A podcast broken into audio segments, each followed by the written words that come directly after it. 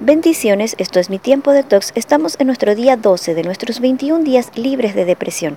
Y la palabra de Dios en el Salmos 9.2 nos dice, Gracias a ti estaré lleno de alegría.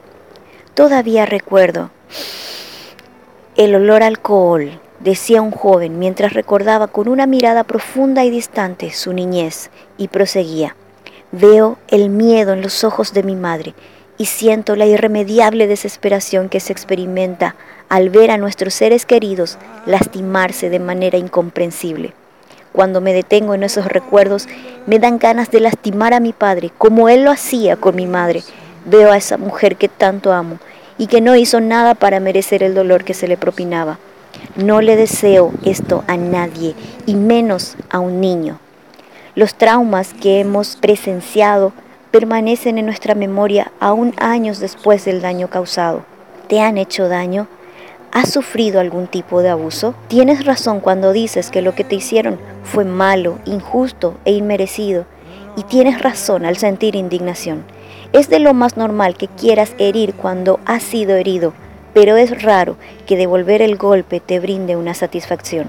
Abofetear al que te golpeó no hace que te deje de arder la cara, ni reduce la tristeza que te causa el golpe. En el mejor de los casos, responder el golpe solo produce un respiro momentáneo, pero mientras seamos incapaces de perdonar, seguiremos atrapados en nuestro dolor, atados a quienes nos hicieron daño, apresados por cadenas de amargura y depresión. Y esa persona tendrá las llaves de nuestra felicidad y será nuestro carcelero. La invitación a perdonar es una invitación a buscar paz y sanidad. Perdonar no es pretender que no pasó lo que pasó. El perdón demanda un juicio honesto. Jesús es nuestro modelo de perdón. Después de la resurrección se apareció a sus discípulos y les mostró sus heridas y cicatrices. Esto es lo que exige la sanidad. Aunque duela, debemos hacer frente a esa herida y permitir que el Señor nos restaure y nos sane. Nadie nace odiando y queriendo hacer daño. Esta condición es aprendida. No lo merecía. No me arruinó la vida, me arruinó el futuro. Nadie merece ningún tipo de abuso y nadie puede ser capaz de arruinar tu futuro a menos que tú le des el poder para hacerlo. Hagamos un ejercicio.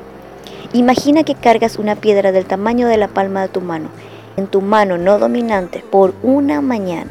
¿Podrías realizar tus tareas habituales de la misma manera cargando la piedra en una de tus manos? ¿Sería molestoso en algún momento? ¿Estorbaría alguna de tus actividades? ¿Te sería útil para alguna ocasión? Cargar una piedra es así como cargar un agravio no perdonado Nadie será siempre víctima. En algunas situaciones nos han hecho daño y en otras hemos sido nosotros lo que hemos hecho daño. Pero el mismo poder que nos libera en ambos casos es el poder de la gracia del perdón. Lanza tu piedra hoy. Anímate a perdonar. Decide perdonar.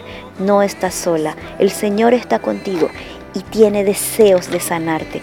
Escribe tu gratitud del día y recuerda la palabra de Dios en el Salmos 19:13. Libra a tu siervo de pecar intencionalmente. No permitas que estos pecados me controlen.